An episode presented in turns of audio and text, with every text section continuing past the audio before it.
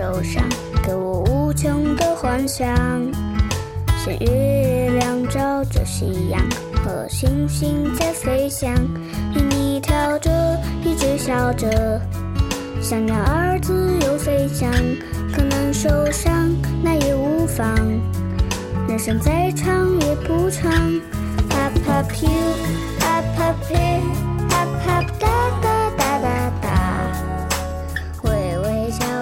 大家好呀，现在是二零二三年八月三日早晨十一点十一分。天哪，天使数字，就是刚刚在我打算说出这个时间的时候，它就变成了十一点十一分，刚刚好。那么我就要来录一期新的播客。呃，我现在呢是回到了青海，因为我家是在青海，然后刚刚是从湖州安吉那边数字游民社区去了一趟南京，然后就回到了家里。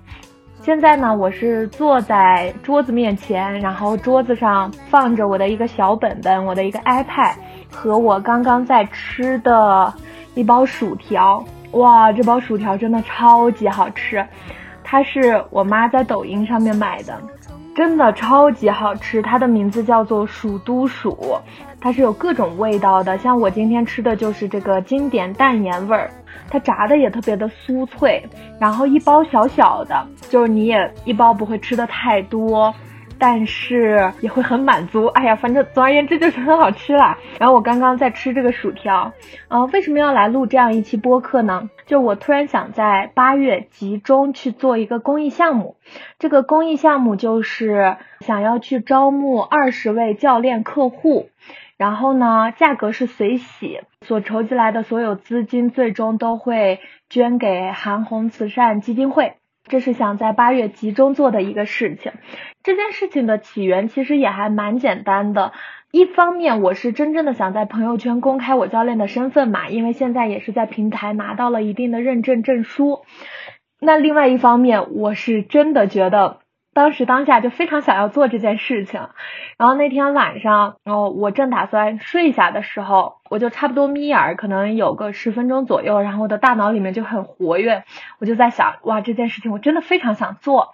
然后我就立马起身，然后开灯，我就坐在桌前，我就开始写一些文案，就是包括说这个东西要怎么做呀，要怎么发朋友圈呀，然后海报之类的，就慢慢开始搞起了。然后那天晚上我就觉得，嗯，可以，我就把这件事情告诉了我的一个朋友。然后当时我朋友他就提出来了一个疑问，单纯的疑问啊，他没有说任何评判的意思，他就是问我，他说他会倾向于觉得说公益都是在默默的做的，嗯，那如果我要做这件事情的话，必定是要公开的去大招大揽去传播一下。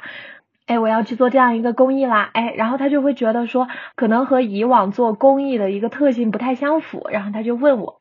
然后那个时候。其实立马好像引起了我的很多思虑。我为什么要提这件事情？因为我觉得在这个过程中，我是从头至尾有一个转变的。大家可以听我娓娓道来。从最初啊，我是觉得这件事情可做，就是我非常想做的。而且我觉得我在做它的时候，我的起心动念就是为了说，想要以这种方式可以去帮助到那些人嘛。但是当我的朋友提出来这样一个疑问的时候，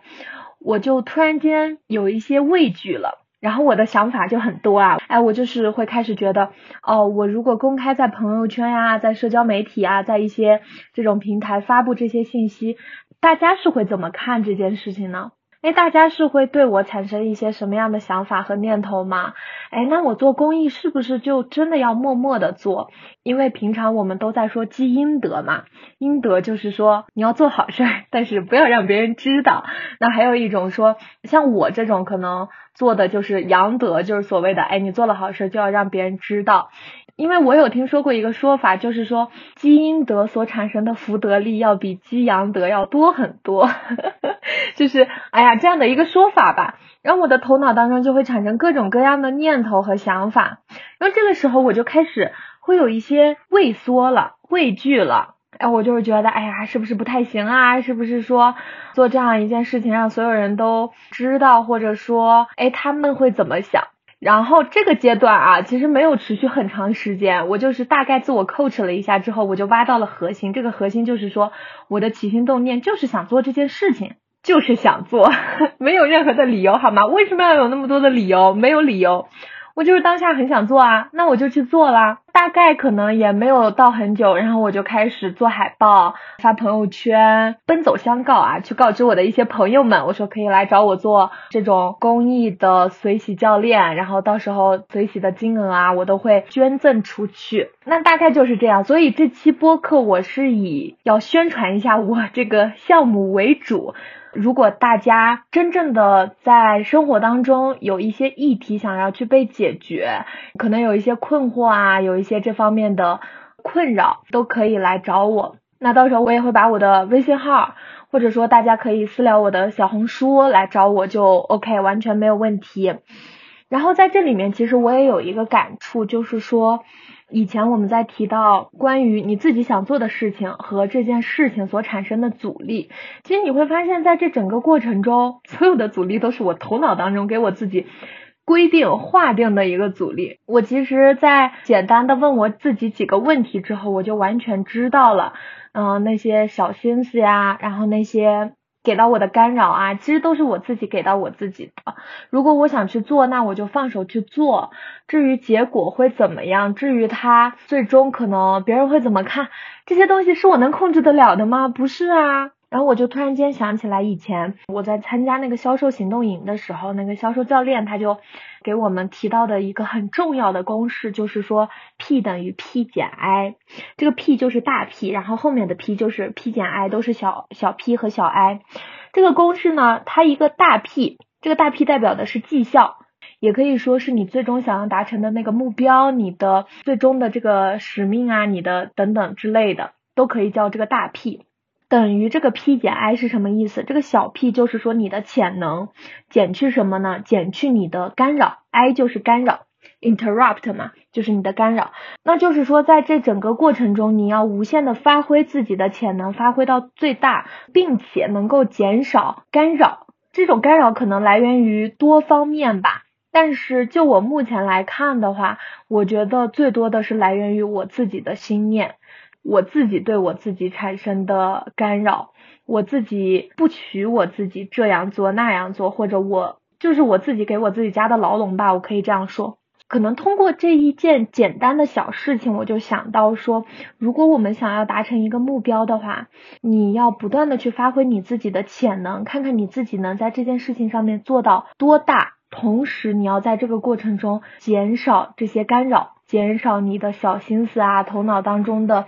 一些条条框框呀、规矩呀之类的。因为能够看到机会的人，他们永远所抓住的就只有机会。那如果能够看到困难的人的话，能看到的就永远都只是困难，对吧？因为刚刚我在写说，哎，我要去录一些什么东西的时候，我还是写了一些点的，我觉得还是很有可分享的。那我就再分享几个点吧。因为我是从数字游民社区回来了嘛，那天晚上社区的一个姐姐带我们做了一场 circling，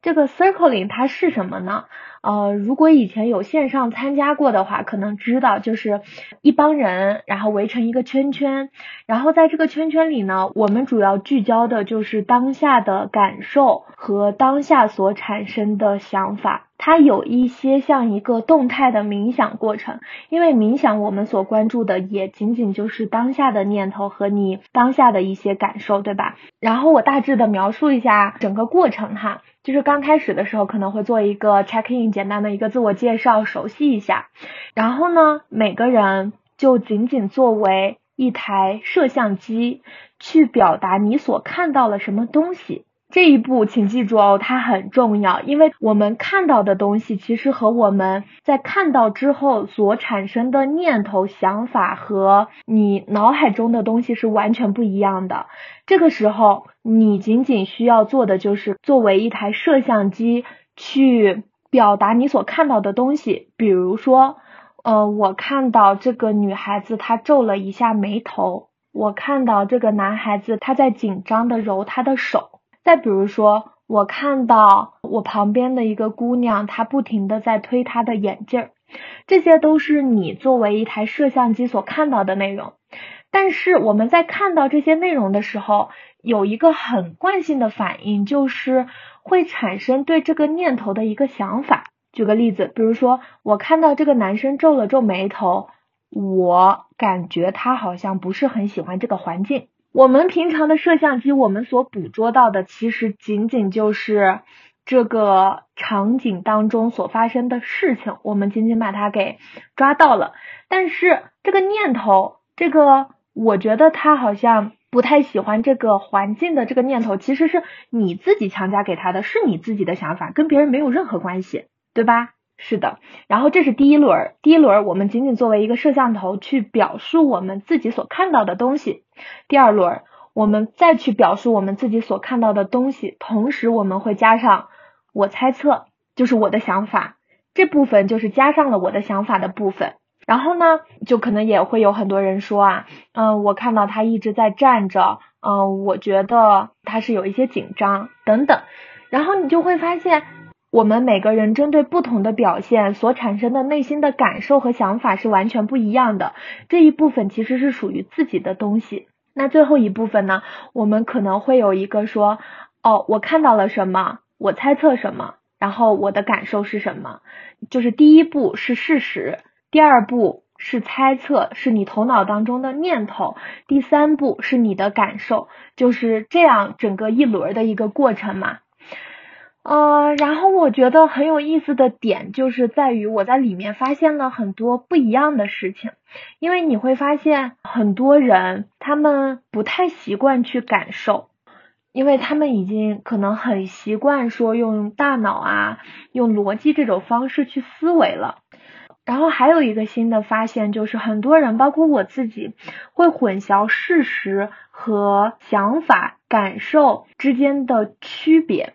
比如像我可能就会说，我看到他在这样躺着，我觉得有点难受。哎，你看这个，我觉得其实就是你自己的想法，你自己的主观意愿决定的这件事情。然后呢，我就从这个点当中延伸到了一个点，其实我们日常也是这样，我们日常所带有的这个有色眼镜，其实就是我们在看到了这件事情之后，通过自己的想法和念头所加工出来的这个世界。所以你的世界看到的真的是真实的吗？其实并不是，可能很多时候我们就是在通过我们的这些想法和念头去看世界。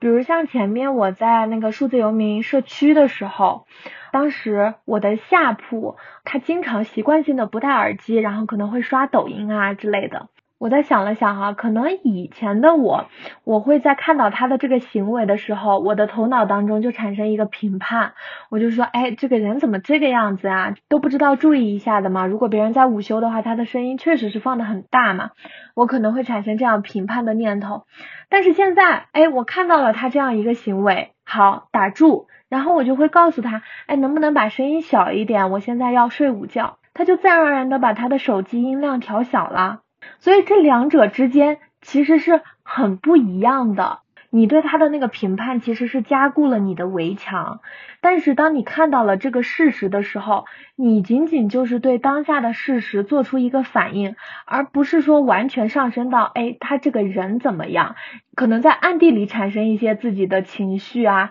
这两者之间是完全不一样的。所以我觉得这也是通过这个 circling 看到的。呃，一个部分吧，就是真正的能够去分清事实和你在事实层面上加注的感受，这个确实是有一些困难，但是你可以通过日常发生的很多事件，不断的去练习嘛，渐渐渐渐可能会，嗯，慢慢清晰这两者之间的区别，这样之后你就会发现很爽，就是真的很爽，就是你没有那么多的唧唧歪歪的小心思啊、小想法呀，然后。放在内心的情绪啊等等之类的，就是很酷，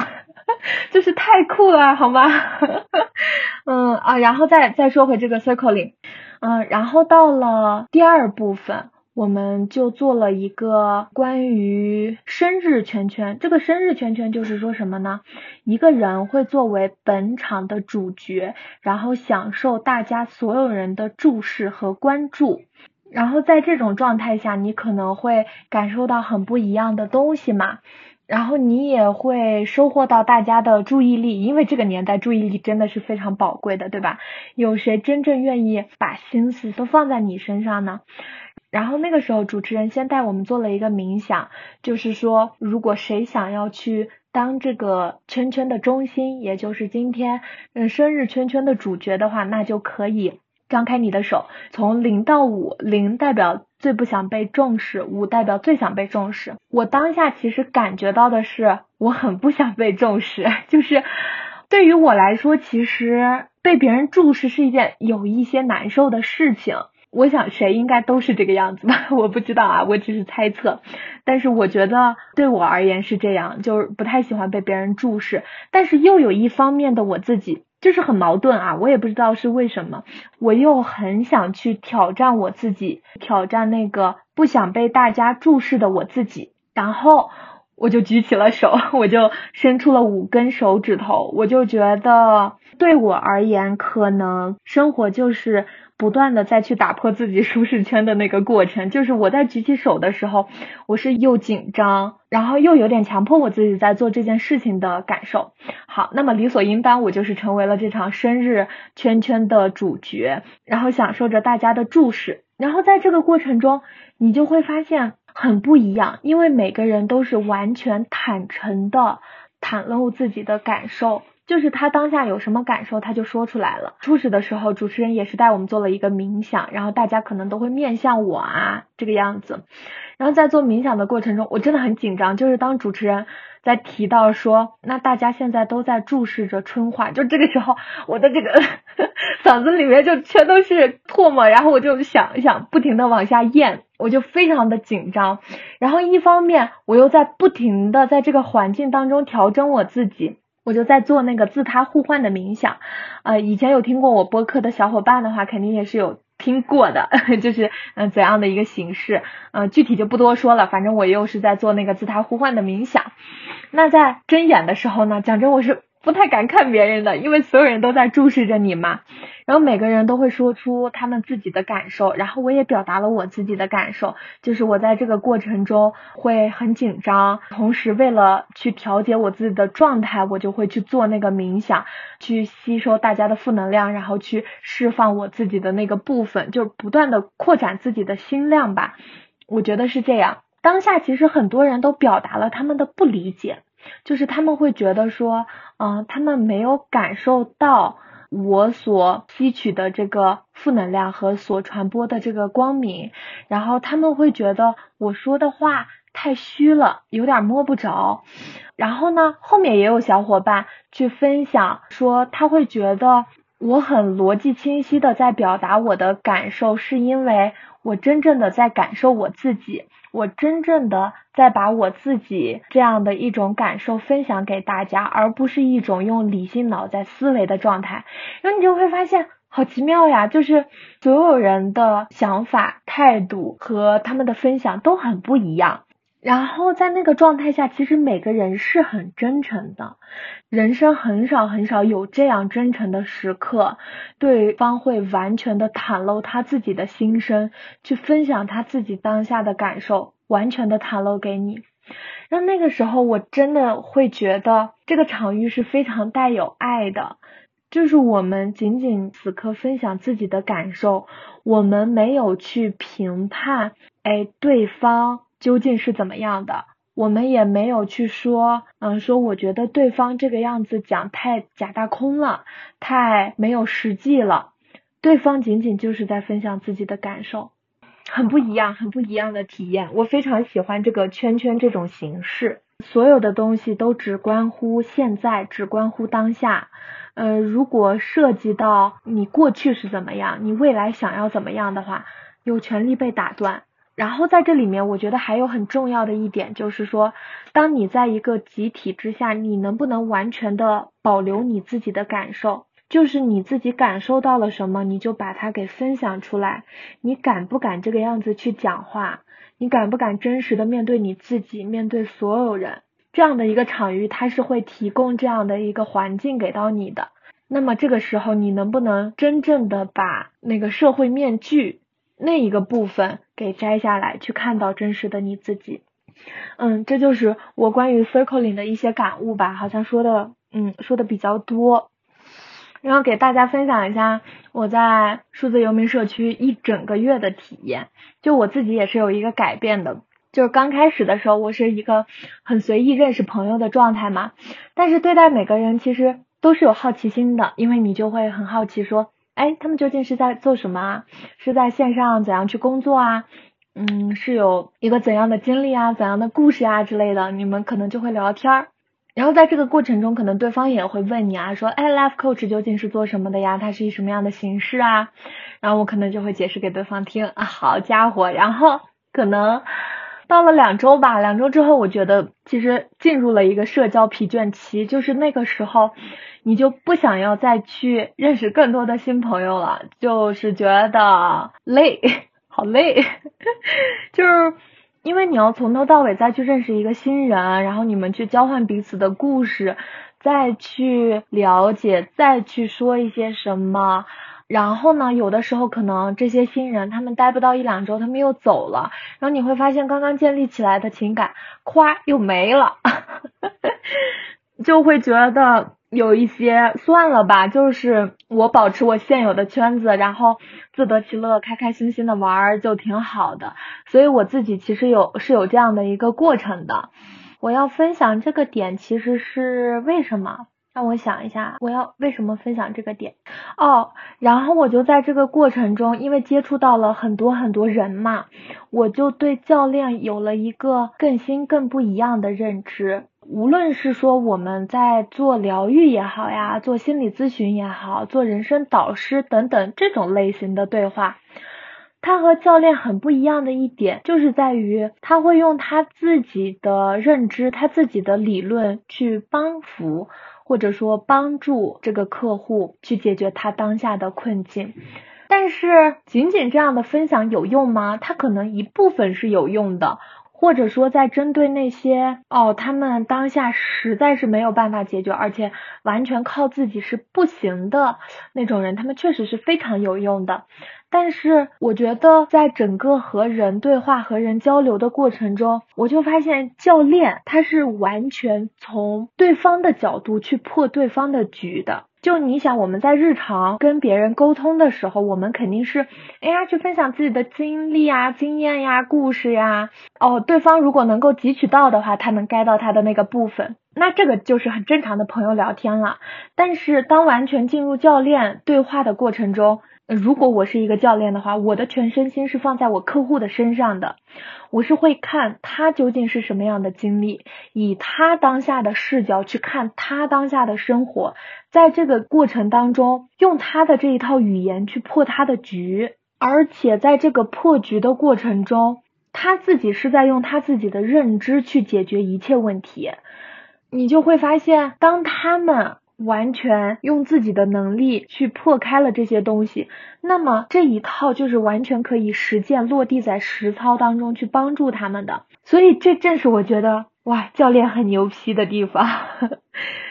然后我又突然间想到一件事情，因为我最近就是在想我未来的一个规划嘛，我究竟是说继续在路上探索自由职业呢，还是说哎去找个地方扎一下，还是说怎么怎么样？然后很多时候，在这个过程中，我会去用一个拉高视角去看我自己的人生里程的一个方式。这个方式当然也是属于教练提问当中的一种方式啦。因为你现在再去考虑问题的时候，你可能想的是你当下的这样一些问题，然后你把这些问题进行一个组合呀，去解决呀，然后去想着说，哦，要怎么破你现在的局，去解决你当下的问题。但是当你完全拉高视角，以一个整个人生脉络去看你自己现在所面对的事情的时候，我就会发现，无论是说我当下去选择了很正儿八经的工作，还是我继续一直在探索自由职业，它其实都是我人生的一份体验，只属于我的体验。嗯，我突然间回想起来，有一次过年的时候，应该是大学期间吧。然后过年可能会放好久的假期嘛，然后我就从年三十就开始玩，然后一直玩到初十五，然后你知道，就是 有点触底反弹的那种感觉。当你完全把所有的东西都给玩完了之后，你就会觉得生活也太没意思了，所有的娱乐都玩干净了。你看啊，可能年三十大家聚一下，初一聚一下，初二聚一下，初三就开始约朋友，可能一天泡温泉，嗯，一天去打麻将呀、爬山啊、去喝酒啊、剧本杀、什么密室逃脱等等等等，嗯，然后又去轰趴、去做饭、去电影院，嗯，然后开车去别的地方玩，然后给别人过生日、聚餐等等等等，就是当你。把你能玩的一切玩完之后，到最后你就想说啊，我要学习！天呐，就是 这种学习不是说因为你自己好像在批判你自己玩一样，不是的，就仅仅就是觉得玩已经无法带给我快乐了，我要去好好的学习，我要去充实我的大脑，我要去这样这样等等等等。所以从上次的那种狂欢去玩的体验当中，我就发现。一直玩乐，一直去享受是没有意思的。如果你一直有钱的话，也是没有意思的。然后你一直去过一种苦哈哈的生活，当然更没有意思了，当然就是痛苦了。所以其实我是想通过这件事情去表达，如果当你以一个很高的一个视角去看，哎，如果你自己的人生剧本已经规划好的话，那么其实所有的东西它真的就是一种体验。你可以选择去体验玩，但玩着玩着真的就没意思了，你就会觉得说，哎，我要去学习，我要去精进我自己。然后，但是你学着学着痛苦了，你就会觉得，天呐，我要去玩。他人生就是有这样的一个平衡在的，就是任何时刻都是。然后我又在想到说，如果你自己刚开始就是出生在罗马的话。那么生活真的很无聊，因为可能很多人他还有一个目标，说，哎，我的目标是要去到罗马。但是对你而言，你已经出生在罗马了，你追求的是什么？哎，我想要去体验一下贫苦人的生活，我想要去体验一下吃了上顿没有下顿的生活。所以，当我在拉高视角看的时候，就是一场体验，就是一场经历而已。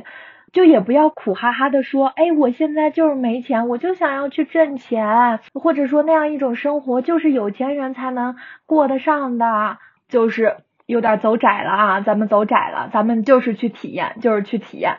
嗯，嗯，是的，是的，是的，是这样子的，然后让我再想一下，